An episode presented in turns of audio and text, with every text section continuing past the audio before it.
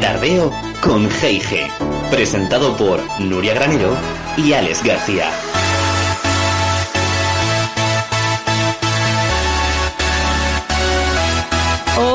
Tardeístas, buenas tardes, bienvenidos y bienvenidas una semana más a nuestra cita de buen rollismo, a nuestro tardeo con G&G. Estamos preparados ya, ya vamos a la lentejuela puesta. ¿Cómo estás, compi? ¿Qué tal? La lentejuela y ¿cómo estamos? Pues, ¿Cómo va ver, ese buen rollo? El buen rollo va bien y el coronavirus también se está ya yendo de mi cuerpo poco a poco. Hasta el gorro. Estoy, estoy ya, vamos, estoy ya harto de estar aquí. No, no, lo, lo estoy llevando mejor, la verdad, ¿eh? Estoy llevando mejor este confinamiento mío personal que el confinamiento que sufrimos meses anteriores. En fin. Todos- y eso es, eso es porque ya tienes, yo creo que práctica, ¿no? O ya eres experto en confinamientos, entonces, bueno, Bueno, práctica, hace lo que se puede. práctica y anticuerpos. Y anticuerpos es lo que da nuestro programa Tardeo con G&G, que lo podéis disfrutar pues cada dos semanas. Y la semana que no hay Tardeo con G&G, que hay, Nuria? Hay musiqueo, musiqueo con G&G también en Evox, eso sí, porque en Spotify y en Apple Podcast pues como que no nos dejan poner las canciones, pero en Evox sí que podéis escuchar las canciones que han sonado a lo largo de nuestros tardeos, o sea que música buen rollera, happy, así para unos bailoteos, Y luego, pasárselo bien, y vaya. luego también recordar a nuestros oyentes que nos pueden seguir a través de nuestra cuenta de Instagram, arroba tardeo con G&G, la Y, y a través de Facebook, ¿no, Nuria? Exacto, tardeo con la I en ampersand también. Y hoy, Alex, estamos en racha, ¿no? Diría yo, estamos en racha con invitados de lujo, porque, bueno, estuvimos con el doctor Bentue la semana pasada, pero igual que estuvimos con Noelia Cano, seguimos con otra artista, con otra cantante, mujer, bueno, mujer o más bien niña, Bueno, diría yo, vamos ¿no? a decir que es, eh, yo creo que es la Benjamina que ha pasado por, por nuestra temporada de momento en Tardeo con G&G. O sea, tiene solo nueve añitos. Por eso yo creo que va, va a ser durante mucho tiempo la Benjamina, va a quedarse con el título porque ahí es nada, nueve añitos y ahí está en, en todos los escenarios y ahora os contaremos por qué. Porque igual mañana se convierte en una ganadora. Ah, ah. En una estrella. Bueno, estrella ya es, o sea que, pero mañana brillará un poco más. En fin, en fin. Bueno, pues. Oye, por cierto. Dime. Dime, dime. Dime, Cuéntame. compi. Pues nada, que estaba, el otro día es que estaba escuchando Nadie sabe nada, el podcast de, de Buenafuente y de Berto Romero, y me hizo gracia porque, no sé si te acuerdas que en tardeos anteriores hablamos de mm, la época antes del confinamiento, ¿no? La época antes del confinamiento y post-confinamiento. Pues resulta que ellos también ya han empezado a decir AP y P, eh, no, sí, AP y PP, es decir, antes PP. de la pandemia y post-pandemia, o DP, después de la pandemia. Es, de- es que es eso, es como un antes y después de Cristo. Pues a lo mí, mismo. a o mí sea Pepe que- me suena a Pepe de aquí de estar por casa y AP me suena a anatomía patológica, una de mis asignaturas de medicina que tuve. Oye, tu mente está muy, muy focalizada en el tema eh. médico. Podemos dejarla entonces como el nuestro AC, o sea, antes de Cristo, antes del corona, y, y DC, después de corona, después de Cristo. Me suena, encaja. suena mejor, ¿no? Suena mejor. ¿Arranca? Tardeo Con. G&G.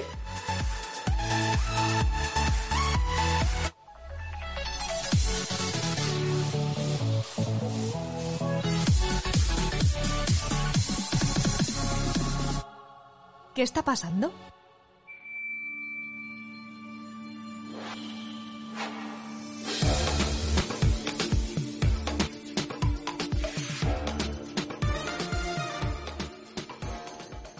Ay, compi, compi, compi, que parece que, que el mundo está en continua efervescencia, ¿no? Como que está un poco alterado todo. Vamos, es que yo creo que el AC y el DC ha, sido un antes y un, o sea, marca un antes y un después y, y- y es verdad que está todo alterado, está, eh, los biorritmos están alterados, la naturaleza está alterada, la gente está alterada y pues mm, todo el mundo está alterado, ¿no? Sí. La naturaleza Vamos, sobre que- todo, ¿no? La naturaleza yo creo que nos está mandando señales, porque bueno, por un lado tenemos el, el huracán Lota, que está azotando pues en el Caribe y en Centroamérica. El huracán Lota, que es el más potente registrado en el Atlántico este año y que ha golpeado a Nicaragua, a Honduras, Guatemala y Colombia, a esos cuatro países, Nuria. O sea que, y, y la que les espera. Que por cierto, no sé si, no sé si se pronuncia Lota o Iota. Pero bueno. Aquí en España, Lota, ¿no? Lota, de toda la vida Lota. Lota, lota, sí. la pelota, ¿no? Lota, lota. Así vota, como la canción infantil. En fin. Y bueno, por otro lado tenemos la crisis migratoria en el Mediterráneo que continúa, que no, que no termina y que la solución, bueno, pues parece que es difícil de encontrar, si es que existe, la verdad. Así es, Nuria. Esta vez el foco lo ponemos más cerquita, en Canarias, concretamente en la localidad de Arguineguín, del municipio de Mogán, que es un puerto de pescadores y un emplazamiento turístico que se ha convertido en el nuevo epicentro de otra crisis migratoria. La verdad es que es, es bastante triste todo esto, ¿eh? Mm, Bastante triste y encima en, en, bueno, que iba a decir en puro invierno, que ahí aún hará calor, pero de noche en el mar estaban durmiendo al raso. Mm, No sé, llega la época navideña que parece que todo es más dramático y bueno, hay quien ha, eh, ha comparado lo que está ocurriendo en Canarias justamente a lo que ha ocurrido en Lesbos o en Lampedusa, que, que están hacinados en, en, en los campos de refugiados y que no caben y, y que quieren repatriar a los inmigrantes pues como un pack, ¿no? Eh, todos de vuelta y, y- y al montón y, y para atrás. Entonces imagínate pues que ya te juegas la vida cruzando el estrecho, que por fin, después de un largo viaje, llegas a tierra, por fin a tierra europea y va y te devuelven de nuevo otra vez. Es que, no sé, es, eh, Yo, la es verdad, duro, ¿eh? el- eh, hace poquito veíamos en, creo que en, en unas noticias de televisión, eh, un Mm. vídeo, yo no sé si lo habrás visto, compi, Nuria y nuestros tardeístas, era una madre que la rescataban eh, del mar Uh. y eh, la madre se volvía loca porque había perdido a su bebé de seis meses en el mar. Muy fuerte. Sí, sí, sí, sí que lo vi. Mm, Yo Es lo vi y me impactó, o sea, claro, estas noticias, si no te las cuentan y no las ves, no existen, ¿no? Es lo que decimos siempre, Nuria, ¿no? Si no las claro, vemos, lo que no existe, lo que no se ve no existe. Mm, Lo que nos decía siempre Quintanilla, eh, lo que no se visibiliza o lo que no se cuenta no existe. Y ya llevamos eh, lo que en, bueno, en casi todo este año, en el 2020, ya llevamos 17.000 personas que han llegado en pateras a Canarias, que son, o sea, se dicen pronto, o sea, que, que Yo lo imagínate. que, lo, que que- Estoy, lo que estoy cansado de ver, Nuria, es tant- tan- o sea, tantas veces a los políticos en la tele. Yo creo que tendrían que salir menos y salir más este tipo de problemas que realmente es Hmm. verdad que igual a nos, o sea, a ti personalmente o a cada uno de nosotros no nos afecta, ¿no? Pero Sí, claro, es- nosotros estamos aquí bien cómodos en casa. Pero bueno, yo creo que el ser humano, eh, o, o un ser humano mm, como Dios manda, y para ser mejor persona, yo creo que hay que empatizar, ¿no? Y empatizar significa que hay que pensar también un poquito en esas personas, ¿no? Y que si se Sí, vienen sí, de allí de África hacia aquí, aquí, a Europa, jugándose la vida con sus niños, sabiendo que puede que sea el último viaje que hagan, es por algo, ¿no? Entonces, claro, Exacto, es por que gusto no te juegas la vida así. Mm. Claro, entonces igual, o sea, nuestros políticos es verdad que están con la cabeza, en- no sé, en- no sé dónde la tienen. Pero bueno, entre otros problemas que habría que solucionar es todas estas desigualdades, ¿no? En- entre los mundos, ¿no? Entre los grandes mundos. A ver si ahora con Eso es, Joe Biden cambiamos un poquito el mundo. Es que es eso, ya se trata de, de un problema mayor y a gran escala y justo lo que has dicho tú, Alex, de diferencias de mundos que no sé hasta qué punto están dispuestos o conviene, ¿no? Pero bueno, lo que está claro es que este 2020 está poniendo prueba al gobierno que tenemos actualmente en España, porque es que parece que no da no den pie con bola. Mira que a mí me sabe mal, eh, intento no juzgar, siempre digo, ostras, quien estuviera en el poder la hubiera liado con, pues con, con la pandemia, porque nadie estaba preparado, pero es que hasta con la crisis de los refugiados no- les ha pillado desprevenidos. Bueno, Sánchez, según indica, eh, la previsión que tenían de, de inmigrantes que iban a venir, bueno, se han visto desbordadas por las nuevas oleadas de, de pateras y que, que, bueno, que en fin, que cambiamos de tema, ¿no? ¿O qué? Bueno, igual Vamos algún- a cambiar algo más buen rollero. Igual algún día, Nuria, tú y yo podemos cambiar el mundo. Pero bueno, de, bueno, de momento Uy, lo estamos, lo estamos cambiando poquito a poco, lo cambiamos. Con Yo creo que sí, ¿no? Con nuestra filosofía de- de- del buen rollo, de, los tardeos, poco a poco hacemos llegar ese buen rollo y hacemos, vis- visibilizamos algunos problemas que no se comentan tanto, ¿no? Y pues damos ese toque de buen rollo, ¿no? Entonces, Sí no va a ser todo malo, ya hemos dicho. Nos quedamos con algunas buenas noticias que están pasando también en el mundo, porque hay cosas buenas y cosas malas. Entre otras cosas, la aparición de la, de la aparición de la vacuna del COVID, que ya la comentamos, ¿no? Exacto. Ujú. Pues, eh, vamos. De hecho, ¿Sí? y hay una segunda, ¿no? O sea que... Eso Que es. parece que- Bueno, y la efectividad, ¿te acuerdas que hablábamos de efectividades la otra vez cuando hablamos de las Sí. vacunas? Pues parece que ahora que la de AstraZeneca creo que es, o- no, la de Pfizer, me parece que ya ha subido a un 94. Del 90% ha subido a una Esto- efectividad del 94. Esto es como la bolsa, ¿no? Sí, igual mañana nos despertamos y ya tiene una efectividad del 100%. Y es una Oye, pues efectividad, esto como completa, completa. Entonces, Moderna completa. Vamos con, una con buenas noticias, como hemos dicho. Greenpeace. Greenpeace ha ver. lanzado hashtag habla rural, una campaña para concienciar sobre la importancia del medio rural a la hora de mitigar la emergencia climática y la crisis de biodiversidad. Eso está muy bien, ¿no, Nuria? Claro, y de hecho también pues mm, yo creo que mm, gracias a este medio igual se consigue como repoblar la, la España rural, la España desierta. Sí. Y el, el éxodo que estudiábamos en el cole del éxodo rural, pues ahora yo puede ser que se experimente un éxodo urbano, ¿eh? que con tanto confinamiento yo creo que la gente nos estamos yendo al campo. Yo- no, yo- ya te digo yo que sí, pero también muchas, a ver, en, en parte porque claro, la gente ahora también tiene que ahorrar dinero. En una ciudad, vivir en una ciudad, el alquiler de, una, de, un, de un piso, Mm. los gastos que conllevan muchas cosas en, en una ciudad, eh, a lo mejor hay que recortar y hay mucha gente que se va, pues, a, si tiene una casa en el campo, si tiene, no sé, Mm. eh, o una incluso- casa en el pueblo o una casa y en el también la claro. calidad de vida, la verdad. Claro, claro. Que tienes más espacios de expansión, que digo yo. De hecho, también, pues el aire libre, o sea, el vivir en una casa al aire libre, o sea, que tienes campo y demás, está demostrado que, que- que ganas en calidad de vida también. Y te quita mucho estrés, mucha ansiedad y mucho de todo. Y vamos con otra noticia. Esta, esta es muy... Es del mundo de la lentejuela, que te veo venir, ¿eh? del brilli brilli no es de Eurovisión. Es del brilli brilli. es del brilli, de ella, del brilli brilli brilli, olé. vale.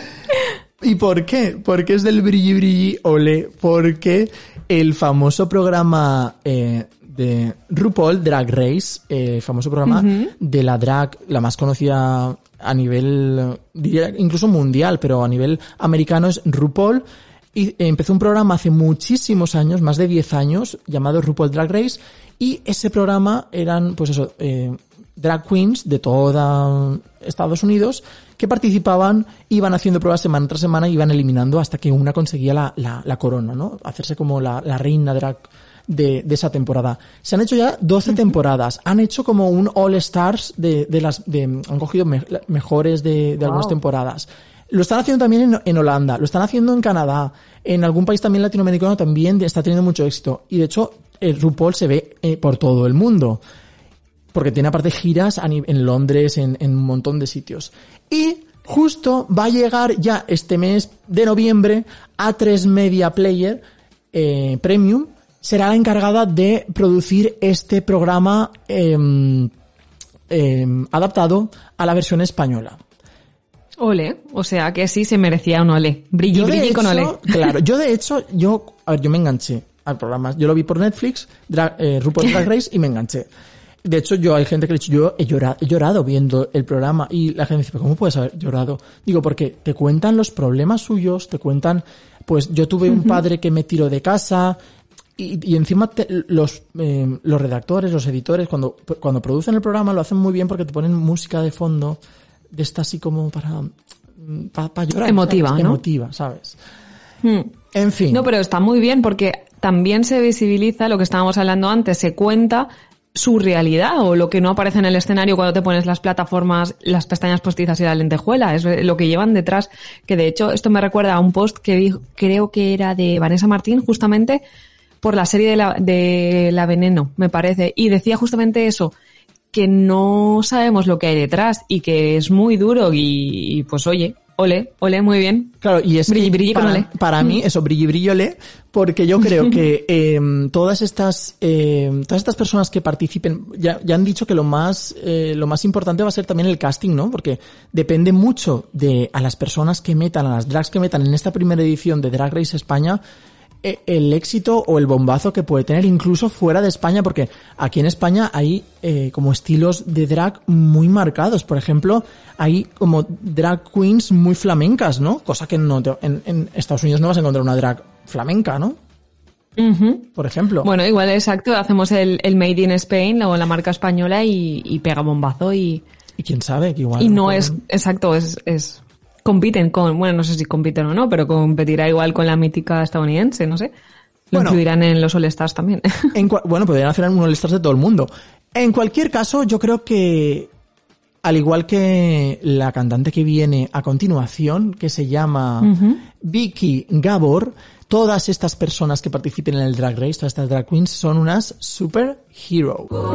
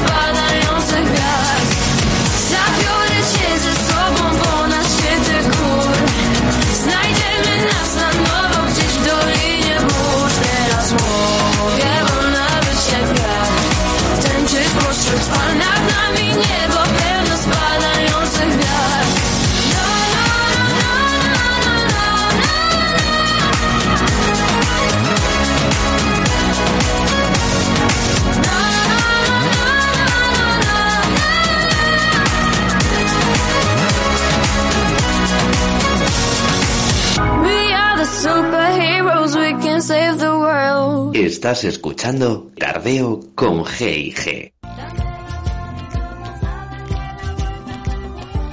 La vuelta al mundo.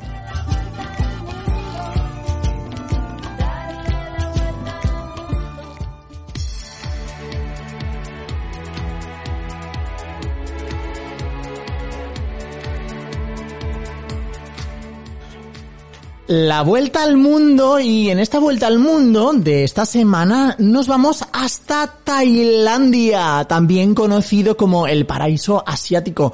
La verdad es que no habíamos tocado todavía el continente asiático y aprovechando que en un par de días se hubiera celebrado la Full Moon Party, y digo si hubiera porque obviamente debido al coronavirus y al COVID, pues no hay ni Moon, ni Full, ni Party, ni nada de nada, Nuria, no hay nada, no hay nada. Así es. Eh, lamentablemente, pues no hay full moon party, pero bueno, eh, como hay que seguir con las medidas de prevención, pues los grandes eventos y demás se han suspendido. Pero bueno, eh, resulta ser que se juntan más de 20.000 personas de, de todo el mundo en la full moon party. O sea que, de hecho, se hubiera celebrado el 30 de noviembre y como su propio nombre indica, pues se celebra cada mes, cada luna llena. O sea que 20.000 imagínate qué personas guay. son muchas personas, Nuria, ¿no? 20.000 personas que yo no- ahora mismo no me las imagino, pero vamos. eh, Yo no siempre, sé. lo que te digo siempre, yo lo cuento como mi pueblo. Serían como 20.000 veces mi pueblo. Sí, 20.000 Es, veces eh, tu pueblo no, porque si fuera 20.000 veces tu pueblo sería que en tu pueblo solamente hay una persona. Coño. 20 veces tu pueblo, mil personas, 20. ¿no? Vale, 20, 20 sí, 20 mil veces tu pueblo, no, 20 sí. ¿Esto se puede cortar? Oh, esto queda muy divertido, Nuria. No, esto no lo vamos a cortar. Lo siento, no. Entonces, se trata de la fiesta playera más famosa del mundo y se celebra en la playa de Had, a ver si lo veo bien, Had, Ha- es que claro, tiene dos as, Had Rin, en la isla de Phangan, en Tailandia. Copangan, Copangan. Copan- Es que la, la, la de, la, de los, la de los idiomas eres tú, Nuria, no soy yo. Claro, el tailandés lo practico en mi día a día, obvio. Yo el tailandés lo practico nunca, por decírtelo claro. Pero bueno, mira, eh, Tailandia, la verdad es que mm, eh, en Tailandia se han ido muchos, eh, mucha gente de luna de miel, ahora que estoy pensando yo. Sí, está, es que está muy de moda. Entonces, Sí. sí o sí tendríamos que hablar de, en Tardeo con GIG teníamos que hablar de Tailandia. Que digo yo que algún día iremos a una de esas full moon parties, ¿eh? Vamos, tenemos que ir. Hombre, yo creo que sí. No será por ganas. Tú ya sabes que nosotros nos apuntamos a lo que sea. Al crossfit, a, vamos, a- nos tenemos que también al golf. A ponernos, a ponernos ácido hialurónico También, también. donde o sea, nosotros nos apuntamos a todo. Y entre esas cosas, a la full moon party. Como una cabra, pues eso. Entonces, yo creo que así como a grandes rasgos podríamos diferenciar, pues esto eso, así a lo loco, ¿no? Pero podríamos diferenciar Tailandia como en tres bloques, ¿no? La parte interior, que digamos que es más mm, mucha montaña y donde se supone, a ver, hay templos por todas partes, pero se supone que en el norte ahí está como la zona de templos así muy bonita e impresionante. La parte de la costa y luego eh, Bangkok. Yo creo que Bangkok puede ir aparte, él solo. Eso la- hay muchas, o sea, hay muchas referencias en música, en literatura, en, en películas incluso, ¿no? En, O sea, en todos los artes hay mucha referencia a Bangkok. Yo nunca he estado en Bangkok, pero debe ser una ciudad muy bonita de ver. Eh, yo no lo sé, pero eh, no sé si habrán visto estas pelis nuestros tardistas o no, pero seguro que no sabían alguna de las curiosidades que hemos encontrado. A ver, Nuria, Vamos a cuéntanos. empezar por que allí en Tailandia está el mamífero más pequeño del mundo y es un murciélago, ¿vale? Se llama Kitty y tiene orejas así, o sea, nariz de cerdo y pesa únicamente dos gramos. Dos gramos, dos gramos son dos pastillas de paracetamol de un gramo. O sea, Mira, ¿ves? Cada uno tiene sus equivalentes. claro. Pero Kitty no era, Kitty no era el, La gatita la está, ¿no? Kitty, el Hello. Kitty. Claro, el Hello Kitty. Y un murciélago, un murciélago. Estamos en tiempos de coronavirus. Pobre, pobrecitos los murciélagos. A partir de ahora He pensado lo mismo, digo, este fue el culpable. Claro, yo cuando he visto lo del murciélago he dicho, uy, murciélago, corona-". yo lo he, lo he asociado enseguida al coronavirus, pobrecitos, van a estar discriminados a partir de ahora los murciélagos. Bueno, Tailandia es el único de los países del sur de Asia que no fue colonizado por los europeos, aunque tienen un rey que va de polémica en polémica. No sé si lo, lo- os habréis enterado de la última, como la de la escapada, por ejemplo, que- o sea, no, esta no es la última, ¿no? Pero por ejemplo la escapada que hizo en pleno confinamiento, que ya lo comentamos. Exacto, que, que hablamos de, de, de eso en Tardeo, ¿no? Que se fue a un hotel, no sé si era Austria o Suiza, y el otro día creo que iba, iba en el metro y... Exacto. Y, todo su séquito tenía que estar sentado por debajo de, o sea, él iba sentado en, la- en los asientos normales del metro Y mm, el séquito no sé si igual eran como 15, 20 personas, todos de blanco, todos hombres me parece recordar la foto que vi y, y todos sentados en el suelo y, y encima sonriendo, o sea, yo los veía sonreír y digo, madre mía, esto Es que no hay quien lo entienda, ¿verdad? Mucha como- empatía y por mucha empatía no, no consigo concebirlo, en plan, están como una cabra. Pero bueno. No sé, En yo no sé. Hay culturas que no, bueno, que, que, que no es que no entendamos, sino que, que bueno, que ellos tienen su cultura, mientras no hagan daño, bueno, que hagan lo que quieran. Como si se quieren se- sentar arriba del vagón, ¿sabes? O sea, que apañen. En fin, eh, cambiando de tema, hablando de la costa, ¿tú sabes cuántas islas hay en Tailandia? uff, pues a ver. mm, no Cuéntalo en Volvaites. no me he puesto a contarlos. En Volvaite serían muchas, ¿no? Pero bueno, En Volvaites pues sería como casi todo mi pueblo. Es decir, eh, hay como más de 1.400 islas en el país. Imagínate. O sea que 400 islas. o sea, te puedes, te puedes ir de como de tropecientas, tropecientos viajes a Tailandia y creo que no te las acabarás. Pe- Pero, claro, o sea, yo me puedo pensar, tú coge un mapa, un mapa mundi de estos, y ponte a contar los puntitos que es cada uno una isla, ¿no? Imagínate, si te vas a contar, si cuentas 1430, vam, ole tú, pero vamos, no creo que, que, que los dibujen todo, que dibujen todas las islas. Y a que no sabéis, tardeístas, cuántos templos encontramos allí.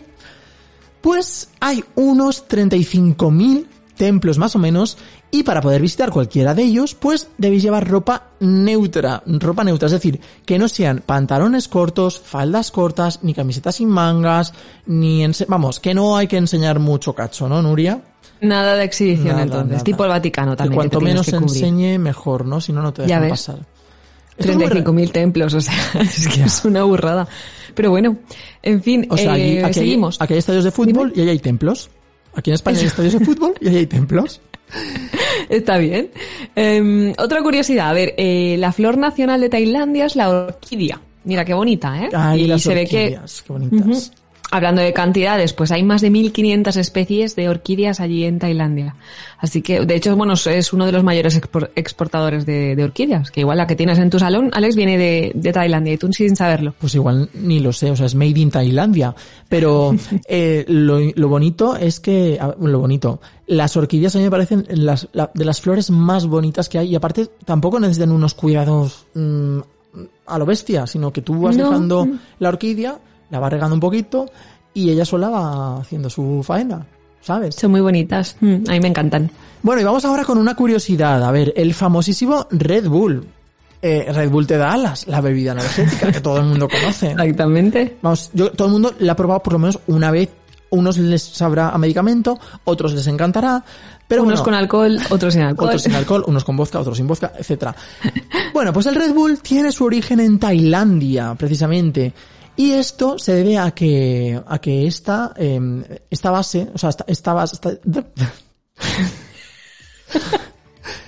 Esto se debe a que está basada en una bebida tailandesa que se llama, a ver si lo digo bien si no me corriges tú, compi, Krati, Kra- Kratin Daeng.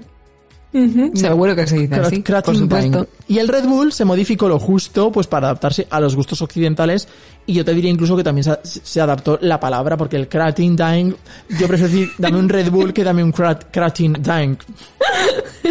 ¿No? Totalmente. Tú sí que sabes. Ay, Tú sí no, que sabes. sabemos, sabemos los dos. Entonces, que, bueno, seguimos con, con el rollo tailandés, ¿no? Para cerrar nuestra sección viajera y vamos a descubrir a un artista tailandés que tiene solamente 25 añitos, Alex. 25 añitos, ¿quién, quién los cogiera, no? Estos 25 Sí, añitos. Vaya que sí. A bueno, es más fácil tenemos- decir el apodo, ¿no? Que Sí. es Fum o Pum. ¿Cómo? Fu- Porque se llama- Fu? Fum, diría yo, ¿no? Se llama Bifurit Siritip y es un cantautor tailandés.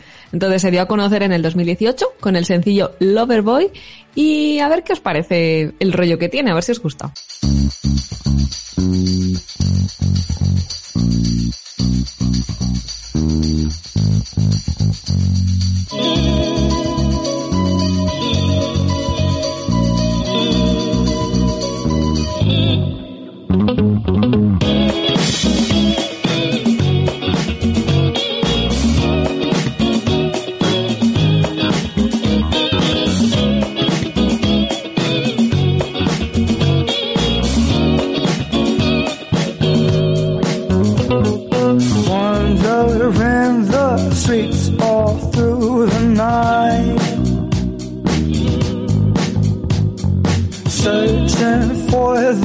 One to make me right.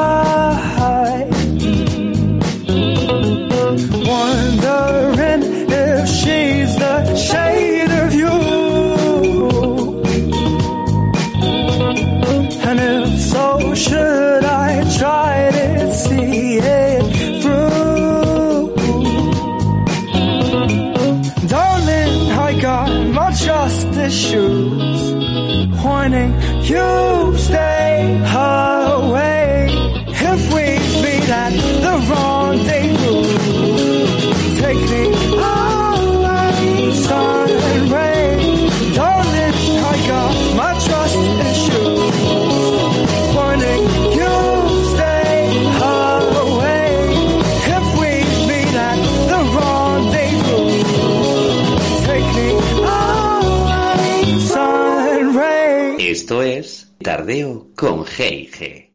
Bla bla bla bla bla bla bla bla bla bla bla bla bla. Chao. Con té de tertulia.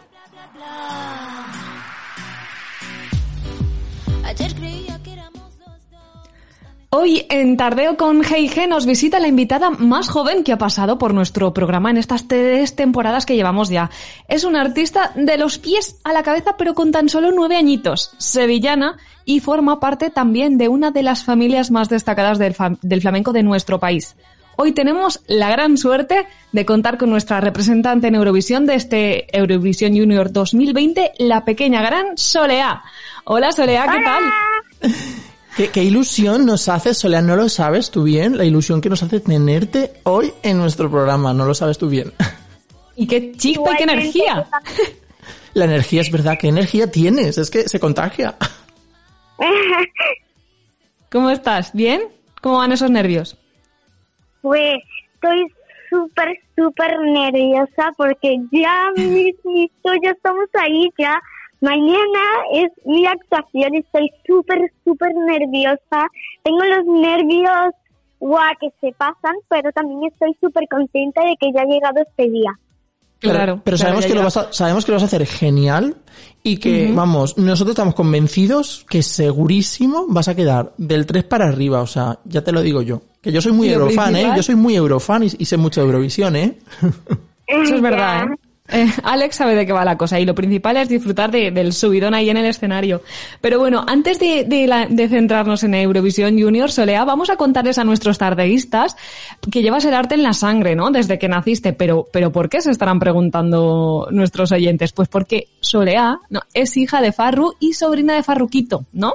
Así que vamos, el flamenco te corre por las venas. Yo creo que antes de nacer ya te corría. O sea que cuéntanos cómo es eso de vivir en una familia de artistas. Sí o sí tenías que ser Pues artista. mira, pues mira, sí, eh, gracias a Dios he nacido en una familia de artistas, entonces pues estoy muy alegrada y soy muy afortunada de tener esta pedazo de familia y sí, como te has dicho, mi padre es el Farru y mi tío Farruquito, así que bueno, estoy encantadísima y pues mira, sí, el flamenco me corre por las venas. Bueno, el flamenco y muchos otros estilos que luego desvelaremos. Porque, a ver, con tan solo nueve añitos, vamos a decir a nuestros oyentes que ya, yo puedo decir que ya has pisado más escenarios que muchos artistas adultos. Y vamos a, a- a contar un poquito tu trayectoria. Porque, mira, en 2014, con tan solo tres añitos, que es súper pequeñita, ya debutaste en un espectáculo familiar en el Teatro de la Maestranza en Sevilla. Luego, al año siguiente, en 2015, o sea, con cuatro añitos, tan solo, fuiste la protagonista de Navidad en Familia, un show navideño donde actuaste como actriz y bailadora en el Teatro Quintero de Sevilla. Y todas las navidades en familia. Claro, luego, en el año siguiente, 2016, protagonizaste otro espectáculo navideño creado por tu padre Faru realizando eh, una gira por varias ciudades españolas. O sea, has hecho una gira y todo ya con, con cinco añitos. Y ese mismo año, nada, ¿eh? ese mismo año encima apareciste también ya en Canal Sur. Y en 2018 te vimos cantar con Rosario Flores en el Canal Sur el tema Tú serás mi luz. Sí. Qué, O sea, qué mm, bonito momento emotivo, ¿no? Con toda esta pedazo trayectoria, Solea, me viene a la cabeza una pregunta. De todas las experiencias artísticas que has vivido, que son ya muchas, con nueve añitos, ¿con cuál te quedas? Pues mira, me gustan todas. Te lo tengo que decir. Todas me encantan por igual. Así que si te dijo una, eh, en realidad es por decir una, pero en realidad me gustan todas. Pero entonces no me dices una en concreto. Todas al saco. Todas, no, me, Claro. me gusta mucho esa respuesta, ¿eh? Me gusta. Claro que sí. Pues venga, va. Vamos a, vamos a sumar experiencias, porque este año justamente, Soleán, eh, en este 2020, has colaborado en el disco de la cantante Lía, ¿no? Cantando la canción Manuela. ¿Cómo ha sido esa experiencia también? ¿Te la llevas también en el saco de las grandes experiencias? Ha sido una experiencia muy, muy bonita y además una experiencia muy profesional, ¿no? Claro. Porque claro. estar con la Lía, que es una pedazo de cantante, pues eso ya es un sueño, ¿no? Para cualquier niña, digamos. Y que Claro. yo solo estoy Ujú. grabando un disco, solo un disco nada más, eso ya es como ¡boom! Y además yo ahí, ahí, eh, ya conocía a su niña pequeña, Manuela. Y Sí. un día antes era mi cumpleaños. Anda. Y ella, el siguiente día que nos íbamos para Granada, pues ella me dio un regalito, tal, ¿no? Y bueno, lo, lo pasé muy bien, lo que pasa que desgraciadamente no pude salir en el videoclip porque nos confinaron, entonces no Dichoso, pude. dichoso virus. Claro, estamos escuchando de fondo la canción de Lía. Qué, qué bonita es. Sí, es preciosa. Aparte el videoclip, Qué ese bueno. color que salen de blanco, es, no sé, tan puro, tan bonito, tan, no sé. Sí, tan normal, tan Sí. natural, ¿no? cercano. Mm. Qué bien. Además que, que es que, que tienes nueve años, Jolín, es que es una pedazo de experiencia que no lo puede decir cualquiera, ¿eh? Mm, Pero mira, vamos a ponerte otra pregunta, a ver si aquí eliges, porque em, también hemos hecho un poco de investigación y algunos de tus artistas favoritos pues son Rosario Flores, Cristina Aguilera, Aitana, Alejandro Sanz, Winnie Houston, Niña Pastori o José el Francés, ¿no? Esto es más o menos la lista que hemos sacado. Y Mm, Parrita ¿Con quién te gustaría grabar una canción a dúo? Solea. A ver, aquí... Cristina Aguilera. Ay, Cristina Aguilera. Es que Cristina Aguilera es mucha Cristina Aguilera, ¿eh? Es con muy Cristina grande. Aguilera o con Aitana, es que guau, o con José Francés, ¿eh? también te Oye, digo. Ahora, ahora no- la- nos vale la respuesta también con todos. Tocas todos los estilos, menos, qué más o menos. Bueno, Aitana hay un tema que aquí lo hemos, lo hemos escuchado eh, en Tardeo con G&G, que es este. El tema Me Quedo, no sé si lo has escuchado, Eh, Solea. Y es un tema que a mí me, re- que- Ajá. que me recuerda mucho a tu... O sea, e- es un tema que me- a mí me da muchísima buena energía. Y cuando escuché tu tema dije, es que me encanta, me encanta porque la esencia es la misma, es decir, hay que ser optimista, hay que tirar para adelante, hay que, mm, vamos, siempre en positivo, ¿no? Que nos hace falta, que nos hace falta. Que por cierto, Aitana ha colaborado, acaba de colaborar con Katy Perry, la famosa Katy Perry. Así que nada, la siguiente colaboración de Aitana tiene que ser contigo, Solea. Yo ya la veo. Oye, aquí desde. Tardeo Hombre, lo vamos a lanzar. Hombre, desde tarde vamos aquí a lanzar a las redes sociales. Próximo ¿Qué es dueto, Solea? Solea con Aitana. Yo lo estoy viendo. Ya no te digo más. Claro que sí. Bueno, a ver, Solea. palabra. Nada, ya no queda nada para que se celebre el Festival de Eurovisión. O sea, ya mañana domingo 29, qué ganas tenemos. Podremos verte en acción con ese temazo que es Palante, que ahora escucharemos al final de la entrevista. A principios de septiembre, Televisión Española desvelaba quién sería la sucesora de Melanie García y se revelaba tu nombre. Cuéntanos un poco cómo viviste el momento en el que te enteraste que ibas a ser nuestra próxima representante en el Euro Junior. ¿Quién te anunció la noticia? ¿Estabas en casa? Cuéntanos un poquito, a ver, Solea. Bueno, a mí me, me habían dicho mis padres, bueno, primero me engañaron. Uy, Uy. Me habían dicho mis padres de que yo iba pues normal y corriente a una sesión de fotos, una sesión normal y corriente Sí. con mi, digamos, diseñadora eh, Beatriz Montero. Y ya que me, pegué, que me pegué todo el día en el coche, en el coche, y yo, ¿cuándo vamos a llegar? Si la casa de Beatriz o donde vayamos a ir está aquí al lado, está en Sevilla, ¿cómo nos vamos tan lejos? Claro que era un viaje muy largo, ¿no? A una casa súper grande y yo, papá, esta es la casa de Beatriz. Y ahí estaba Carlota y Pepe Barroso. Carlota, que es, digamos, la, la persona que trabaja en la discográfica. Ajá. Y. Pepe Barroso también. Sí. Y bueno, Pepe, pues estábamos sentados, tal, tal. Y de momento, de momento, ¿eh? Me dice, ¿tú conoces el Festival Eurovisión Junior 2020? Bueno, a ver, el Festival de Eurovisión.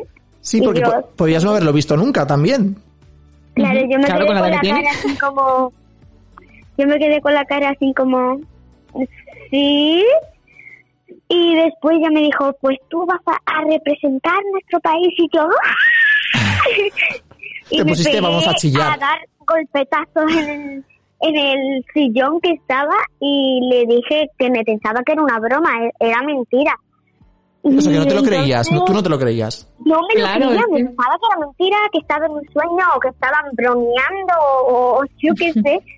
La verdad es que me sentí súper bien en este momento porque yo nunca me iba a imaginar que iba a estar en este festival tan grande, ¿no? Entonces, Vamos, grande pero grandísimo. ¿Tú sabes la cantidad de personas en todo, bueno, yo no digo en toda Europa, digo en todo el mundo porque hoy en día todo el mundo Claro. puede ver la tele a través de internet. O sea, la gente incluso en América, en Asia, eh, eh, en todas, en Australia, en todas partes te pueden ver en, o sea, en el festival. O sea, son millones y millones y millones de personas que te van a ver. Solea. Ajá. O sea, va a ser la oportunidad más grande. resto. Sí, es verdad. Mm, mm. Y, y, y de hecho eso, con solo nueve años, es que no me canso de decirlo, jolines, es que sea, no llegas ni una década y tantas cosas has hecho ya. Ya, madre mía. Bueno, bueno, bueno. Cuando seas mayor ya te veo ya en el de adultos, ¿eh? Solo te digo eso. Por supuesto, por supuesto. Y, entonces, a ver, vamos a hacer un, un, un recap de lo que está pasando este año, porque sois 12 participantes, ¿no? Pues Armenia se ha, ha salido del festival, pero ha vuelto a Alemania, por lo que estamos viendo. Entonces, este año, el 2020, ha sido un año atípico y un año que no, vamos a recordar siempre, ¿no? Pero bueno, debido a la pandemia del coronavirus, los directores y, y los altos mandos del Festival de Eurovisión han decidido que cada país grabe la actuación en, en su propio país, ¿no? Y luego ya se celebrará, digamos, la gala final, eh, que ya celebramos mañana y, y ahí, digamos, ya es la puesta en escena. Entonces, ¿cómo fue esa grabación de la actuación en el plató aquí, en el plató aquí en, en Madrid? ¿Estuviste muchas horas? ¿Se hizo pesada? ¿Te gustó el resultado final? ¿Cómo- Cuéntanos. Bueno, eh, nosotros siempre, los bailarines y yo, bueno, no los tomo como bailarines, los tomo más como mis amigos íntimos.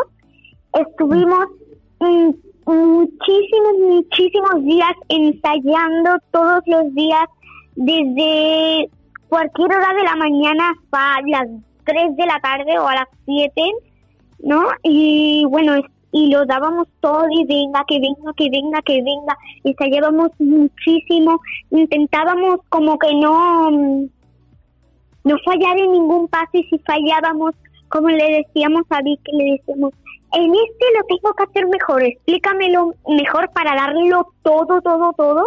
Vamos a decir a los bueno, oyentes, a los oyentes que Vicky, Vicky es la coreógrafa. Ajá. Y Natalia, mi coach, digamos, Coach de la vocal. voz, para proyectar bien bien. la voz y que me salga todo muy bonito, la voz muy suave. Y bueno, Claro. Es que hay mucha técnica detrás, ¿eh? ¿Mm? ya.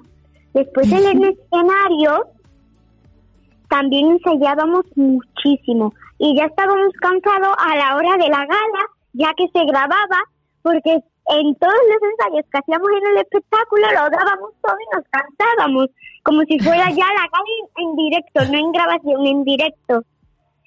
Y bueno, pues la verdad es que estoy muy contenta con el resultado y espero que os guste muchísimo. Pues mañana podremos verlo, ya, qué ganas tenemos de verlo. Y aparte es que no ha sido, no, no es fácil, o sea, cantar y bailar esta canción, porque esta canción es una canción así No, de pop urbano, hay que moverse. Y es muy difícil, ¿no? Ya, no es nada fácil, la verdad, porque yo, pues, soy una niña, ¿no? Y acabo de empezar en esto del mundo de la música.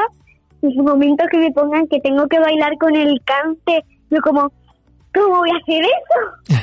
Sería cantar, si a lo mejor bailando en playback, imagínate, me canso porque me entra el aire, no me va a cantar y a la misma vez bailar, pero bueno, al final lo conseguí y con mucho esfuerzo, ¿no? Y seguro que si ya lo estás haciendo tan bien, vamos, de mayor, ya lo vas a hacer mejor que Cristina Aguilera, que ella canta y baila y todo al mismo tiempo, lo hace genial, pero tú lo vas a hacer, tú lo vas a hacer, lo vas a hacer mejor. esperar. Y vamos a decir a nuestros tardeístas, a nuestros oyentes, que en Eurovisión Junior, a diferencia de la Eurovisión de mayores, aquí los espectadores sí que pueden votar por su propio país. Entonces, eh, vamos a, a decirles a, a todos nuestros tardeístas y a toda la gente que nos está escuchando que podemos votar a Solea con el tema Palante que nos va a representar metiéndonos en la Sí, página por web. favor, votarte muchísimo. Sí, hay que votarla. Claro que sí, claro que sí. De hecho, mira, la página web es www.junioreurovision.tv y Junior Eurovisión todo junto www.junioreurovision.tv. Entonces, las votaciones hay que decir que se abrieron ayer viernes 27 de noviembre y se cerrarán mañana domingo 29, justo antes de que comience la gala a las 5 de la tarde. Se podrá Venga, que nos votar. queda, que nos queda tiempo. se podrá votar por tres países, ¿vale? De entre los 12, incluyendo nuestro propio país. O sea, que votáis a España y a dos más que os apetezca, ¿vale? La votación online se, se volverá a abrir durante 15 minutos cuando terminen las actuaciones y luego otra vez se volverán a cerrar. Entonces, pregunta importante, Solea. ¿Has podido escuchar ya las otras 11 canciones que compiten contigo mañana? Sí, Y a ver, ahora, ¿tienes alguna favorita? ¿Alguna que veas como posible rival directa? ¿Que te pueda arrebatar la victoria? bueno, eh, me gustan todas, pero la que más, más me gustan es Holanda y Francia, que son Anda. las que creo que ahí, ahí compiten más. Y no los tomo como competidores, ¿no? Los tomo más como compañeros, amigos, ¿no? Mm. Claro, Y- claro, porque al final de eso se trata también, de, de disfrutar, de hacer amistades en este mundo de la música. Y, bueno, pues al final sí, todos queremos ganar, pero también... De hecho, la canción- que- pues La canción de, de Holanda se llama, se llama Best Friends, precisamente, o sea, mejores amigos, que es la que estamos escuchando de fondo. Así que hay que predicar con el ejemplo, ¿no? Por cierto, Solea, ¿has podido conocer a alguno de tus compañeros de Eurovision Junior de otro país? No, desgraciadamente no los he podido conocer a ninguno, pero bueno, por lo menos, por lo menos sé quiénes son y bueno, Bueno, todavía, todavía no los has podido conocer, pero bueno, a ver si pasa la pandemia y pasa esto del coronavirus claro. y seguro que os podéis reunir todos. Sería muy, muy bonito, ¿no? Que después de la pandemia, de, igual a lo mejor, pues dentro de unos meses, os reunís todos los cantantes, los 12. pues bueno, De la si, lista. si se quita ese dichoso virus, Mm. eh, a lo mejor pues nos podemos conocer. Yo estoy seguro que sí. Claro. Reunión de artistas Euro- Eurovisión ¿Junior? Junior, 2020, seguro. seguro. Pues sí. Nos estabas hablando del dichoso eh, y atípico El virus, ¿no? Entonces, en esta gala de Euro Junior, eh, cada país va a, pues eso, a estar eh, en hacer, con- va- se va a hacer conexiones en directo durante el concurso, ya que cada uno pues estará en, en su país, ¿no? Entonces queríamos saber si ya tienes todo preparado ya para mañana, la ropa que te vas a poner, para que toda Europa te vea lo guapa que vas, lo que vas a decir si ganas, lo tienes ya ahí todo un poquito ya pensado. Pues la ropa ya la tenemos, todo lo tenemos y si gano pues me quedaré tres años en el sillón, he ganado, he ganado, he ganado, he ganado, gritando como una loca, saltando y lo celebraré con toda mi familia y todos mis compañeros de Eurovisión Junior porque yo pienso que somos todos ganadores. Muy, Tú sabes que si ganas, la última vez que, que conseguimos ganar Eurovisión Junior fue en 2004, hace 16 años. Tú aún no habías ni Con nacido. María Isabel. Con María Isabel, exacto. O sea, sería, Sí. ¿no? Sería todo un triunfo. O sea, sería volver a traer aquí, vamos, la medalla, la copa de, del- de la victoria de Eurovisión. Bueno, ahora vamos a hablar de, vamos a hablar del videoclip, Solea, videoclip que se grabó por tu Sevilla querida. Torre del Oro, junto al río Guadalquivir y frente al barrio de Triana, Plaza España, Parque de María Luisa. Cuéntanos un poquito, ¿qué tal fue el, el rodaje del videoclip? Pues fue muy divertido, fue una experiencia muy bonita y también yo estaba un poquitín cansada porque era mi primer videoclip y no estaba acostumbrada a estar tantas horas desde la mañana ¿Mm? y también me dio mucha ilusión de enseñar a, a donde yo vivo, ¿no? A mi tierra, Claro. a mi Sevilla. Es que Sevilla es muy bonita. O sea, Sevilla tiene un color especial, como dice la canción. Sí, Y, y bueno, y entonces ya vamos, ya preparada, preparada ya para mañana. Vamos a recordar a nuestros y nuestras tardeístas que, por cierto, en Cinesa, en la empresa Cinesa de los cines, Cinesa, eh, hay que decir que apuestan por la marca Eurovisión y van a volver a emitir en directo Eurovisión Junior en los cines con la colaboración de Radio Televisión Española. Así que por el precio de 6 euros o de 8 en Cinesa Lux, el público podrá disfrutar del evento europeo incluyendo entrada, palomitas y refresco en todos los Cinesa de España que estén abiertos. O sea que te van a poder también aquí desde España la gente ir al cine a verte ahí en directo. sí, Qué chulo, ¿no? Sí, la verdad es que está muy guay de que pues esa compañía pues me vea, ¿no? Claro. Y ahora llega el momento, Solea, de jugar. Esta era la sorpresita que tenías preparado, vamos a jugar contigo. Es un juego muy divertido, entonces te vamos a proponer eh, disyuntivas, es decir, dos opciones, y tú nos dices la que te apetezca, la que más te identifique, la que más te guste, y es para conocerte un poquito mejor nuestros tardeístas y nosotros. ¿Te parece? Vale. Vale, Vale, pues vale. vamos a ver con la primera, la primera, la primera disyuntiva. ¿Melody o Rosalía? ¿Con cuál te quedas, Solea? ¿Cómo? ¿Cómo? ¿Melody o Rosalía? ¿Con cuál de las dos te quedas? ¿Con Melody o con Rosalía? ¿Con qué cantante de las dos te quedas? Con Melanie. Con Melanie.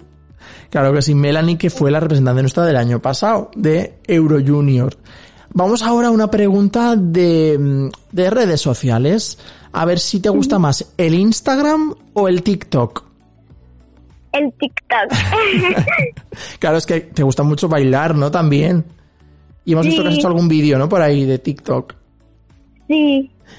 Bueno, vamos a ver ahora. Esta, mm, bueno, esta yo creo que igual sí que la vas a tener muy clara. ¿Cantar o desfilar? Cantar. Cantar. Aquí estaba claro que no sé decir cantar, pero desfilar, yo sa- sabemos que has desfilado como modelo en el SIMOF, en el certamen de diseñadores noveles de moda flamenca para las diseñadoras Sí. Vicky Martín Berrocal y Rocío Peralta, por ejemplo. ¿No? Sí. O sea que también estás Sí. haciendo ya tus cositas de, mm, pues eso, de, de modelo también, ¿no? De, desfilando. Que sí. Y ahora vamos con la siguiente. A ver, fiesta del helado, que diría Melanie, o fiesta de las palomitas. Uf, me lo pone difícil ahí, ¿eh? Te iba a decir... Pero bueno, quiero que me digas tú, a ver. Y luego te digo yo. Fiesta del helado. A mí me encanta el helado. Ay, fiesta del... Tú eres más de dulce, ¿verdad, Solea? Sí. ¿Y qué helado te gusta? ¿De qué sabor? A ver. De vainilla, de chocolate. Ay, qué rico. De limón, de Vamos. Kinder Bueno, que también existe. De galleta María también, qué rico. El de galleta María Sí. está muy rico, ¿eh? Pues nos quedamos con el helado. El helado. Fiesta del helado para Melanie, fiesta del helado para Solea. Vamos ahora a viajar. A ver con qué país te quedas, aunque yo creo que ya lo sé. ¿Con Francia o Polonia? Con Francia. Con Francia, qué bonita Francia. Y París, la Torre Eiffel y todo. Francia, que mañana cantará por Francia Valentina con la canción J'imagine, o sea, imagino. Y también sabemos que tu, bueno, dos asignaturas favoritas tuyas es el francés y el inglés, que nos ha contado un pajarito por ahí. Sí. Y, a ver, vamos con la última disyuntiva que yo creo que es la más difícil de todas. A ver, Mira. ¿para atrás o para adelante? Pa'lante. Para adelante, siempre para adelante, ¿no, Soleá? Sí. Siempre, siempre, siempre. Sí. Pues Solea, ha sido, vamos, un placer, un gustazo hablar contigo esta tarde en Tardeo con GG, con mi compañera Igualmente. Nuria contigo. Te mandamos toda la fuerza, todo el cariño, todo el optimismo que sabemos que tienes, toda la energía, que, que eres un terremoto, que lo vas a dar todo y que sabemos que vas a, que vas a ganar. Yo estoy convencido que vas a ganar. Eh. Estás entre las mejores, eres la mejor de todo lo que hay mañana en el Euro Junior y sabemos que tienes, vamos, un, un talento increíble. Y, y a partir de ahora ya no será pa'lante como los de Alicante, mm, será pa'lante como Soleá. Así que saca todo lo malo, ¿no? Sácalo para afuera y hasta que no puedas tira pa'lante, ¿no, Soleá? Sí. Así suena, pa'lante. Pa'lante,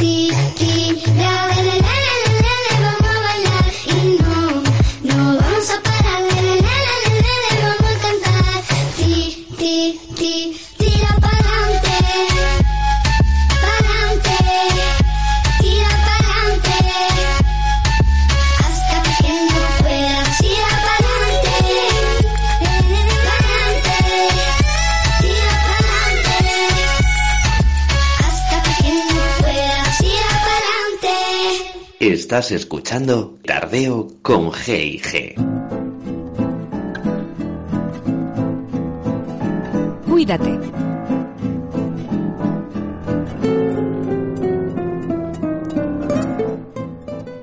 Cuídate, cuidaros, hay que cuidarse porque viene el frío y frío, aparte de la gripe, aparte del coronavirus que sigue con nosotros, pues es tiempo también de bronquitis, ¿no, Nuria? Nuria, ¿tú has tenido alguna bronquitis alguna vez? Pues yo creo que cuando era pequeña sí que tuve alguna, la verdad, pero no recuerdo. Pero claro, si yo te digo, a ver, ¿qué es una bronquitis? Tú más o menos así sabrías decirme, porque hay mucha gente que confunde una bronquitis con un catarro, con una neumonía, por ejemplo. Exacto, eso te iba a decir. Yo lo, lo confundía con neumonía. Pulmonía no, claro, ataca a los pulmones, bronquitis a los bronquios, pero si me preguntas cómo mm, distinguirlos, pues ni idea. No sé, porque todo es tos. El tipo de tos, a lo mejor, que tienes más pitidos, no tengo ni idea. Si el pitido suena de una forma, no, no. Pues esta tarde vamos a un poco daros ciertas pinceladas y ciertos detalles y trucos o pistas para que a nivel de ir por casa pues sepamos un poquito más diferenciar qué es una bronquitis aguda, la bronquitis crónica, la bronquiolitis, que es otra cosa diferente, y las neumonías, que son otras cosas. Y veremos las causas y demás cosas. Entonces, vamos a empezar por la bronquitis aguda. Aguda es, pues eso, que la cogemos y que aguda, atención aguda porque nos puede durar hasta seis semanas, que la gente aguda se, se piensa que son dos días o tres días, y no. Cuando decimos aguda puede durarnos hasta una bronquitis aguda, nos puede durar de dos hasta las seis semanas, ¿vale? Es muy frecuente, las bronquitis son muy frecuentes cuando viene el frío y se suele producir a partir de un resfriado, un catarro normal o bien otra infección respiratoria. ¿Y qué es exactamente la bronquitis? Pues la bronquitis exactamente es eh, la inflamación, como su nombre indica, cuando termina una palabra por itis, como apendicitis, eh, pancreatitis, eh, hepatitis, itis es inflamación y bronc es de los bronquios. Entonces es inflamación de aguda del revestimiento de los bronquios. ¿Qué diferencia hay con la bronquitis crónica? La bronquitis crónica es una enfermedad más grave que la aguda, lógicamente, eh, más eh, espacio, o sea, que dura bastante más tiempo y consiste en una irritación continua de estos bronquios. En general suele ser por fumar, ¿vale? Que no hay que confundirlo con la enfermedad pulmonar obstructiva crónica, que es la EPOC, que es otra enfermedad que también está muy relacionada con el tabaco, pero que es diferente, no tiene nada que ver con esto. La bronquitis aguda es más debida a virus, a catarros, como hemos dicho, y la bronquitis crónica es más debida, pues eso, a estar expuesto al, al tabaco, estar expuesto incluso a, a vaos, a productos irritantes, químicos, y a que no sabes cuánto tiempo, para que sea una bronquitis crónica, Nuria, cuánto tiempo tiene que durarnos. A ver si lo sabes. Pues yo hubiera dicho siempre. Es decir, para mí crónico es como que siempre la tienes y eso ya forma parte de tu vida. Forever and ever and, and- together, ¿no? Pues para, para considerar una bronquitis como crónica, eh, tendría que durar, eh, a ver, tendría que ser tres meses, por lo menos, con, con los síntomas de la bronquitis, ¿vale? O sea, tos, etcétera, que luego diremos los síntomas. Eh, y que se repita a lo largo de dos años. Es decir, que estemos durante dos años, por lo menos con más de tres meses de síntomas de bronquitis. Allá con- Wow. consideraríamos una bronquitis crónica y habría que estudiarla, habría que quitar el tabaco, por supuesto, si estamos fumando, etcétera, etcétera. Y Y, en- ujú, y entonces la, la bronquiolitis, ¿qué era? Pues entonces sea, ahora- Es, es- es más suave, suena a menos. O sea, bronquiolitis una a, a- a peque- a pequeñitis, ¿no? A, a- a Sí. pequeñito. No, eh, tenemos bronquitis aguda, bronquitis crónica que acabamos de explicar ahora y la bronquiolitis es eh, una inflamación de los sí que es algo de- más pequeño de los bronquiolos, que es la parte terminal de los bronquios. Los bronquios al final, la última parte son los bronquiolos y los bronquiolos al final llevan los alveolos, que es digamos las bolsitas que eh, recogen donde se hace el intercambio entre el oxígeno y la sangre, ¿vale? Normalmente las bronquiolitis, las bronquiolitis, acordaros de bronquiolitis pequeñito, los niños pequeños, ¿vale? Afecta a, a los más pequeños, ¿vale? A los menores de dos años y el pico, el pico de incidencia suele ser entre los tres meses y los seis meses de vida. Ahí es donde empiezan a haber muchas bronquiolitis y es muy frecuente en la edad de los lactantes. Eh, es frecuentemente, eh, el origen es vírico, es decir, se coge un virus, el, el niño en este caso, el, el bebé, el, el lactante coge un virus, el niño pequeño, y pues desarrolla esta bronquiolitis y afecta la parte más distal y más pequeña del árbol bronquial, como hemos dicho, que son los, bron- los bronquiolos. Entonces, hemos hablado de bronquitis, hemos hablado de bronquiolitis y ahora vamos a hablar de la neumonía, que no hay que confundir lo que hemos dicho antes, todo lo que hemos dicho antes, con la neumonía, que la neumonía es una infección del tejido pulmonar y la gente se piensa que la neumonía siempre es por bacterias y hay que poner antibiótico y no es así. No es así, atención, porque la neumonía también puede causarla un virus. Incluso hongos también pueden causar neumonías. Entonces, en función de qué está causando una neumonía, pondremos un tratamiento. Si son bacterias, pondremos antibióticos. Si son hongos, pondremos antifúngicos. Y si son virus, pues muchas veces se ponen o antivirales o muchas veces no se pone nada porque realmente es nuestro sistema inmunitario que tiene que generar las defensas, ¿no? Y, y cómo, ostras, yo no sabía que, que digamos que puede haber diversas causas para, para la neumonía, para la, bronquitis también. Es decir, y, y tú como médico, ¿cómo sabes cuál es la causa? O sea, mm, también otra vez por la forma de toser sabes lo que te lo ha causado porque, no sé, es curioso. Cuéntame. No, porque tengo una bola, tengo una bola de cristal, Nuria, en la consulta. Entonces la paso, paso la mano por encima y me dice la bola de cristal, esta bronquitis es debida a esto. No. A ver, entonces, las causas, causas de las- la bronquitis. Normalmente la, la bronquitis aguda eh, suele ser causada por, por los virus. Virus hay un montón, rinovirus, adenovirus, se nos meten por las mm, vías respiratorias altas, van bajando. Esto que la gente dice de, es que me ha bajado al pecho. A ver, realmente no es que te baje al pecho, es que pues ese virus te está dando un poco más la lata y ha llegado a inflamar los bronquios, ¿vale? Ni más ni menos. Generalmente los mismos son los mismos virus que causan los resfriados y la gripe. Incluso la gripe también te puede producir una bronquitis, una inflamación de los bronquios.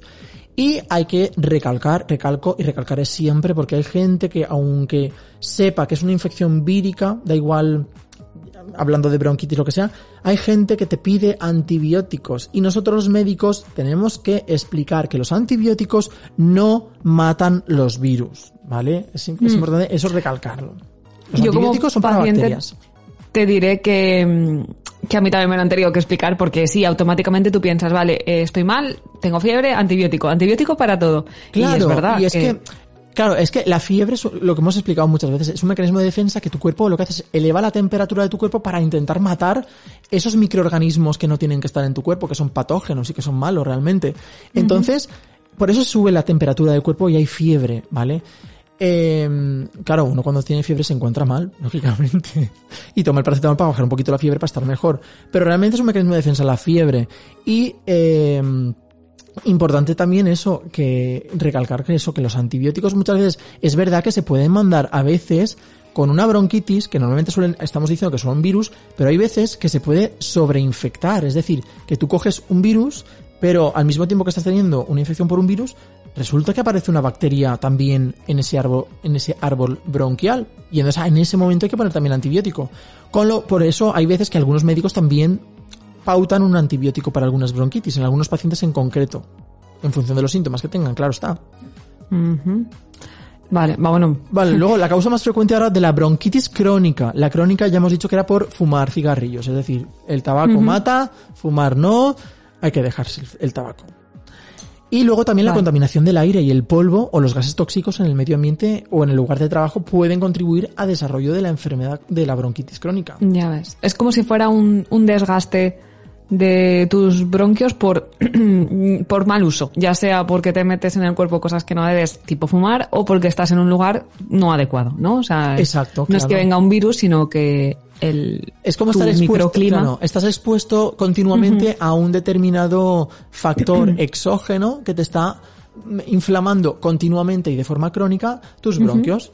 Así como en, la, en la aguda es más infeccioso, incluso también, eh, se me ha olvidado decirlo, pero también puede ser eh, incluso de carácter eh, alérgico. Es decir, la gente que tiene alergias suele desencadenar bronquitis aguda muchas veces, pues eso, porque empieza a haber un factor alérgeno externo que entra en contacto con su cuerpo, con su vía respiratoria, y su vía respiratoria se pone a crear respuesta inflamatoria. Y entonces gente asma, gente alérgica, que la, la alergia y el asma están muy relacionados, las, las alergias y el asma, precisamente por eso, eh, pues cuando entra un factor desencadenante de la alergia, pues se puede producir también una bronquitis aguda. Vale, vale. Y entonces, eh, en ese cóctel Molotov, que, que vale, tú mm, llego de nuevo como paciente, tú te ves el cuadro ahí y dices, vale, esto lo diagnostico porque los síntomas están claros, que son, vamos a hacer un recap Venga, de los síntomas. como, como un- una checklist, ¿no? Así un... Exacto, exacto. Pues a ver, te- tenemos, normalmente suele ser básico, o sea, la- en la medicina es verdad que no es el 100%, pero bueno, vamos a hablar en general, el 90% suele cursar la tos, la tos es básica porque si in- inflamamos los bronquios, se cierran un poquito los bronquios y entonces esa tos lo que está haciendo es intentar con golpes de tos abrirnos esos bronquios. Es un mecanismo de defensa también al fin y al cabo. Luego Vale. también suele ser bastante frecuente la producción de moco, de mucosidad. O sea, el moco lo que hace es que detecta que hay inflamación de la mucosa, entonces eh, la mucosa se pone a segregar moco, esputo, ¿vale? Hay veces que es blanco, hay veces que es más oscuro, hay veces que es más gris, depende, ¿vale? Eh, si es con sangre, alarma, alarma, y luego diremos cuando hay que ir al médico. Luego también, por ejemplo, suele ser muy frecuente, lógicamente, si tenemos tos todo el rato, solemos encontrarnos cansados, ¿no, Nuria? ¿Tú cómo te encontrarías? Bueno, tú cuando has estado con tos y con tos y con tos y con tos, al final te cansas de tanto toser y, y de Claro, todo, ¿no? estás cao. Mm. Entonces tenemos esa sensación, de, esa sensación de cansancio.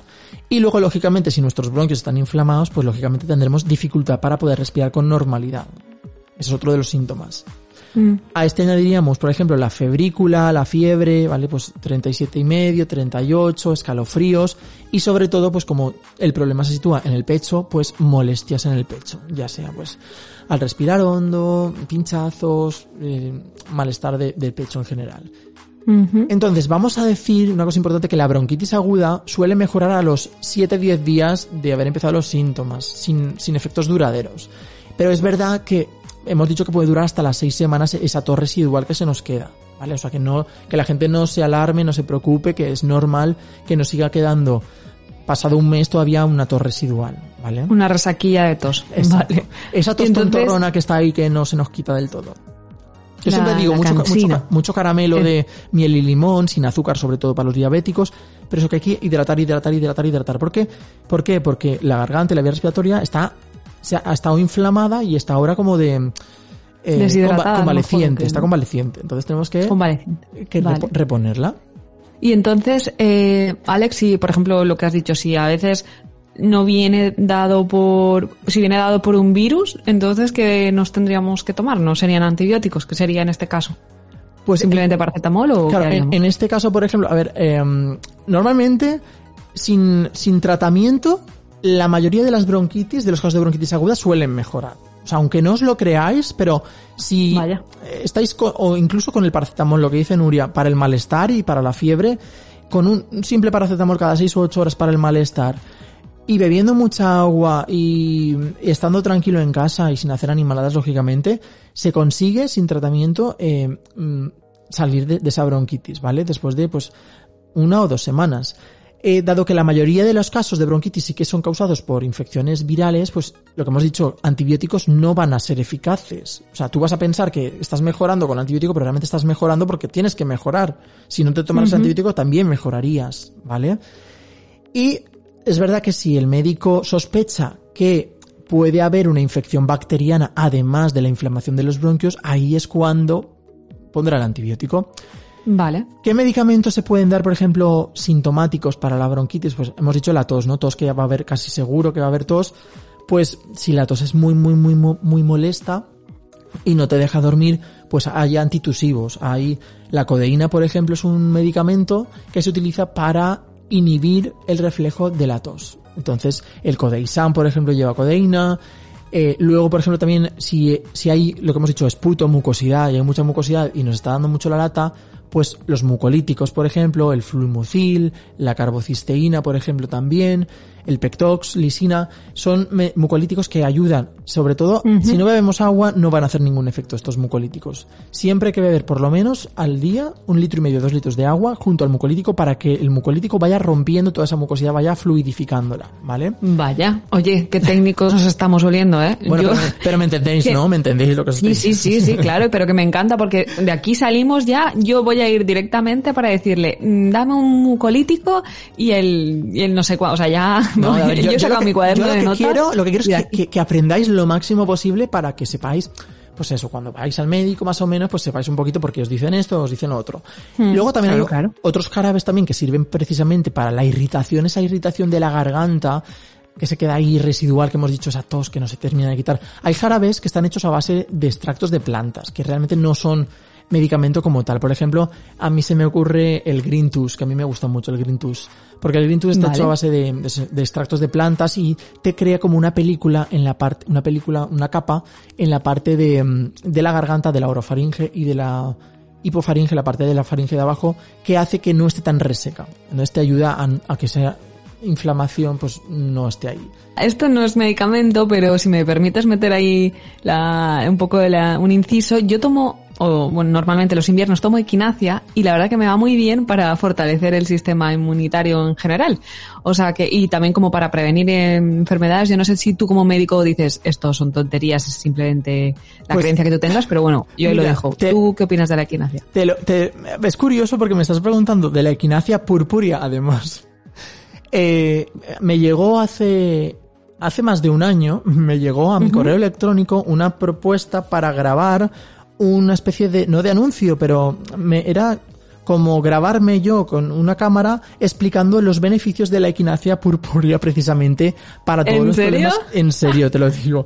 Y lo grabé y lo mandé. Lo que pasa es que luego no sé si lo cogieron o no lo cogieron para, no sé si era para un anuncio de algún spot, alguna cosa.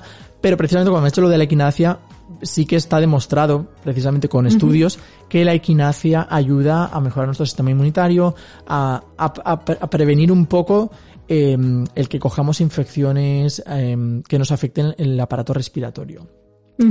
Bueno, vamos a, vamos a otros medicamentos que podemos utilizar, por ejemplo, si tenemos pues alergia, eh, lógicamente si, si es un paciente alérgico y es un brote alérgico, pues habrá que poner un antihistamínico, por ejemplo, o pacientes, por ejemplo, con asma o con un EPOC, con una enfermedad pulmonar obstructiva crónica que fuma mucho.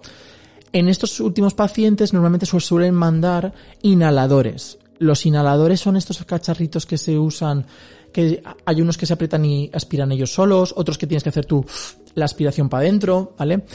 El que todo el mundo conoce, el Ventolin, por ejemplo, Sí, que es el que se utiliza un poco de rescate. El Ventolin es el medicamento de rescate para las crisis, pero cuando hay bronquitis, pues se pueden utilizar, aparte del, del Ventolin, que es para un broncodilatador de acción rápida que dura poquito tiempo, unas horas, se pueden utilizar también pues corticoides inhalados, que se utilizan pues por la mañana y por la noche, se van poniendo pues una semana, dos semanas, luego se va bajando la dosis y ya está. Y hay que recalcar que los inhalados nunca van a ser tanta cantidad que llegue a la sangre como las pastillas de corticoides, porque si esa bronquitis es muy severa, pues habrá que pasar, en vez de, de poner inhaladores, habrá que poner pastilla para que llegue a la sangre. o incluso a veces hay que pinchar el Bueno. urbasón, que no llegue, que no llegue ese momento. que no llegue.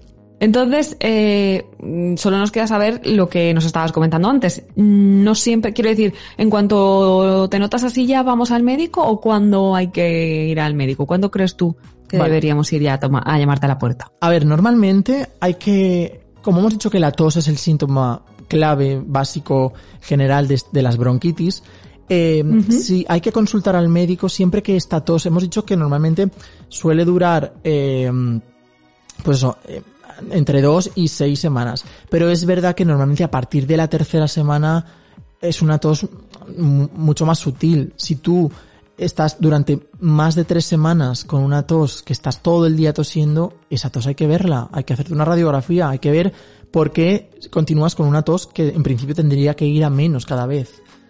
Luego, por ejemplo, si la tos no nos deja dormir, también tenemos que acercarnos a nuestro médico y, comentárselo, porque igual nos tiene que poner algún medicamento, alguna cosa. Luego también siempre toses que van acompañadas con fiebres de más de 38 grados también, porque podemos estar haciendo una infección bacteriana que requeriría, por ejemplo, un antibiótico pautado por un médico. O si, por ejemplo, también con esa tos hay mucosidad pues, de un color raro, oscuro. También si produce sangre, esa mucosidad, o sea, con sangre, tosemos y sangre, hay que consultar siempre, ¿vale? Y luego si también, pues, eh, en las bronquitis es muy típico escuchar el silbido, ¿vale? Pero si hay un silbido muy intenso o sobre todo importante, no respiramos bien y hay dificultad respiratoria, esto es como el COVID, co- como el coronavirus. Si hay dificultad respiratoria, hay que consultar al médico. Vale. Así que esto ha sido nuestras bronquitis de hoy.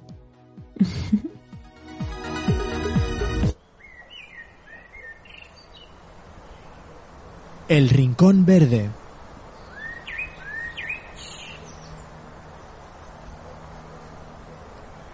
Bueno, Alex, a ver qué modelito nos va a llevar mañana Soleá, ¿eh? De hecho, se lo tendría que haber preguntado si, si va a ser de moda sostenible o no, porque, porque bueno, de, de eso vamos a hablar hoy, porque la moda sostenible está de moda, nunca Se- mejor dicho. Se nos ha olvidado preguntarle el tema del vestuario. Claro, No hemos- no hemos claro. Si va a llevar mucho brilli brilli o cómo, o cómo va a ser. Pero bueno, en fin, en este caso, para nuestro rincón verde de hoy, nos hemos documentado junto a Brenda Chávez, que es periodista especializada en sostenibilidad, porque, eh, Alex, ¿tú sabías que la industria de la moda es la segunda industria que más impacto tiene en el medio ambiente? ¿En serio? Sí, justo después de la de las energías fósiles, o sea que imagínate, ¿tienes una idea de por qué puede ser? Pues, ¿Alguna teoría? mm, A ver, después de las energías fósiles, los fósiles fueron en la prehistoria, ¿no? Y la moda, pues la moda, a ver, la ropa, aunque, o sea, aunque ahora es una ropa más sofisticada también, ropa se ha llevado siempre, ¿no? Entonces igual no sé si es porque también es muy antiguo el tema de la moda. Estoy desvariando Casi. un poco, ¿te has fijado? Estoy desvariando, pero no pasa nada.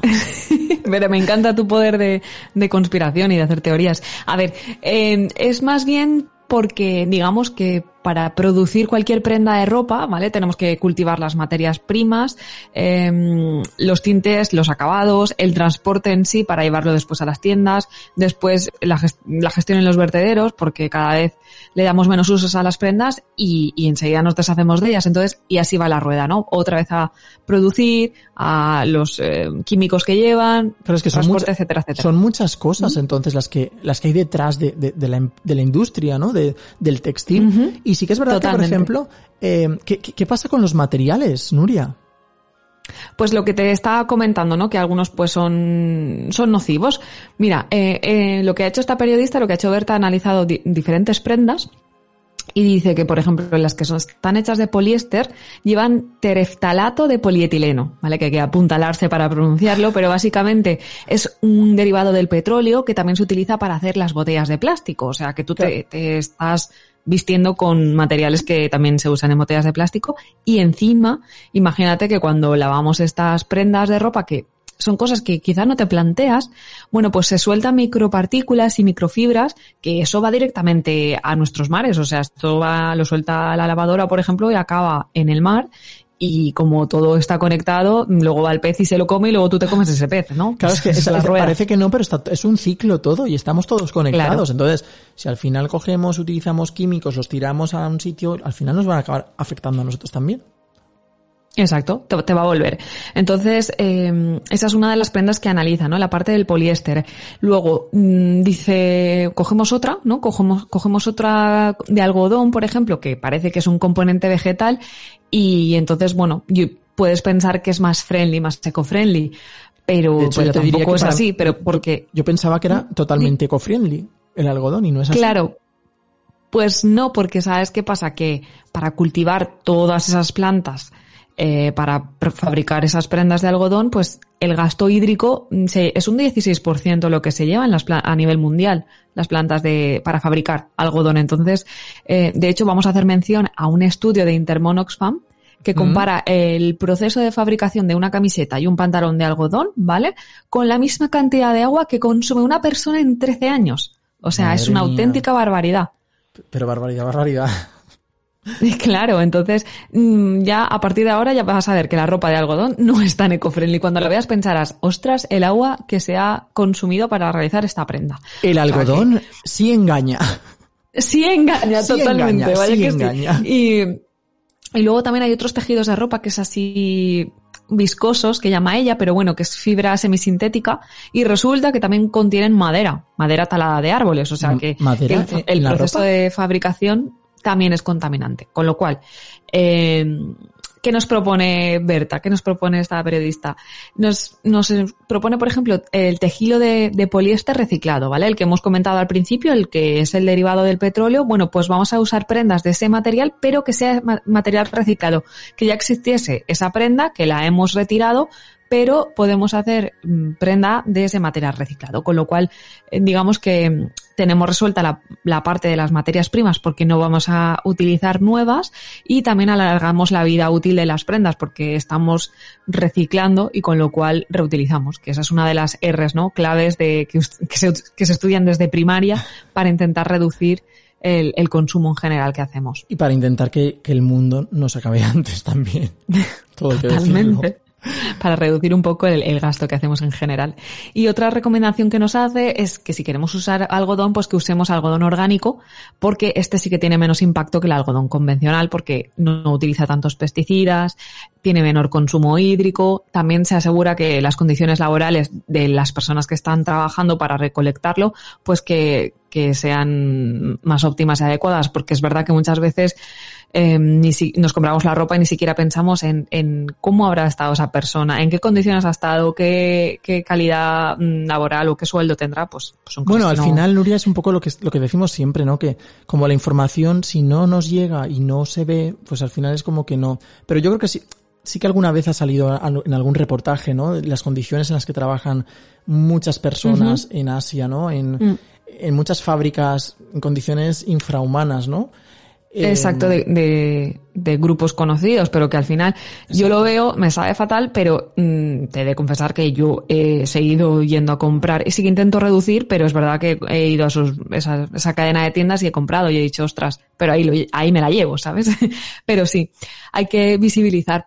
Y bueno, igualmente la, la moda sostenible, mm, pese, a ver, está claro que, que está hecha también para, para ganar dinero, ¿no? Porque al final todos tenemos que vivir, pero bueno, eh, lo que pretende es que sea so- social y medioambientalmente sostenible, con lo cual yo creo que si apostamos por esta vía, pues, pues oye, todos salimos ganando. Entonces ya eso entra dentro de cada uno de nosotros, sí, que al final todos podemos ahí aportar nuestro nuestro granito, granito ¿no? de arena. claro. Mm.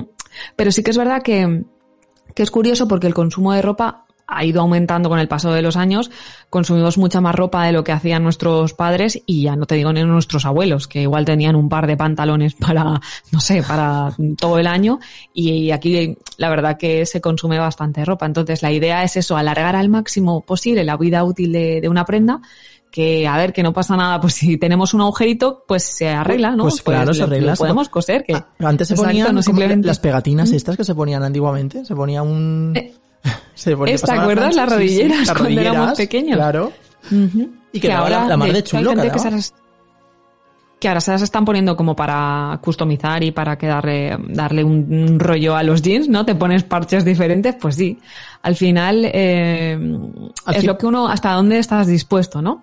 Pero bueno, y mm, al final así optimizamos todo lo que, lo que se ha invertido en, en la, en la fabricación, lo que te estaba comentando, ¿no? Si al final reutilizamos o alargamos la vida útil, lo que se ha invertido en ese proceso de fabricación, pues lo vamos a reducir. Pues y sí. otra recomendación que nos, que nos han hecho es eh, una idea, a ver qué te parece el, el intercambio de ropa. A ver. Es decir, eh, ahora es verdad que, bueno, no es la época más adecuada por tema COVID, pero igual que hay mercadillos solidarios o igual que donas la ropa, en, es- en lugar de donarla, pues tú vas a eso, ese, a ese tipo de mercados y entonces tú la intercambias por otra. O sea, yo te doy esta prenda y me llevo otra. Así que bueno, es Bueno, como eh, eso es un como, lo- trueque. como los, como los cromos de toda la vida, ¿no? Yo te doy a, yo te doy a Cañizares y tú me das a, a Mendieta, por ejemplo, ¿no? Me encanta, exacto. Es un buen símil. Sí, es un buen En fin, símil. Pues nada, le- Be- Be- Brenda Chávez, ay perdón, que la está llaman- llamando Berta todo el rato. ¿Cómo estamos hoy, compi? ¿Qué nos ha pasado? ¿Qué nos ha pasado? Yo me he quedado ojiplática con la soleá, que ya me, me ha dejado traspuesta. En fin, lo que quería decir que tiene un proyecto de crowdfunding en la Fundación Goteo que se llama Moda Basura. Y el objetivo es investigar qué hay detrás o lo que no se ve de la industria de la moda, lo que estábamos comentando antes. Así que, bueno, Súper lo que siempre ¿eh? decimos... Muy interesante. ¿Mm? Súper interesante. Sí, sí, la verdad. La verdad que sí, y lo dicho, lo que decimos aquí en el Rincón Verde, que siempre podemos aportar nuestro granito de arena, pues colaborando, reduciendo el consumo, comprando en, esta- en establecimientos sostenibles o de comercio justo. Así que bueno, cada uno mm, está- vamos a estar dispuestos a consumir menos pero mejor. Ahí lo dejo. Yo creo que sí. Yo creo que también. y mm, esta semana pues nos vamos a despedir con, con la canción precisamente que hemos mencionado antes en la entrevista de Soleá. Que menudo dúo, Nuria, ¿no? Vaya que sí, vaya que sí, es, es como mucha potencia, ¿no? Por un lado, y encima mezcla de idiomas, está, está guay, está cañera. Está guay, igual seguro Y que bueno. nos sorprende Soleá cantando con Aitana. Pero bueno, antes que nada, eh, bueno, le deseamos toda la suerte del mundo mañana. Eh, Recordar a nuestros tar- tardeístas que nos pueden escuchar cada dos semanas nuestro tardeo con GIG y cada dos semanas también el musiqueo con GIG. La semana que no haya musiqueo, pues hay tardeo, ¿no, Nuria? Exacto. Y ahí tenéis nuestros podcasts disponibles como siempre. Evox, Spotify y Apple Podcast. Bueno, like, recomendación, comentarios y sugerencias, lo que decimos siempre. Aquí estamos. Y nuestras redes sociales en Facebook, Tardeo con GIG, y en Instagram, arroba Tardeo con GIG. Y de momento, pues, eh, vamos a despedirnos esta semana con el tema Resilient de Katy Perry y Aitana, porque hoy más que nunca nos hace falta la resiliencia, ¿verdad, Nuria? Para Claro que sí, sobreponernos. para sobreponernos. Eso es, a todo. Y como dice Soleá, que sigamos para adelante. Así que, Nuria, hasta el próximo tardeo. Hasta el próximo tardeo. Chao. I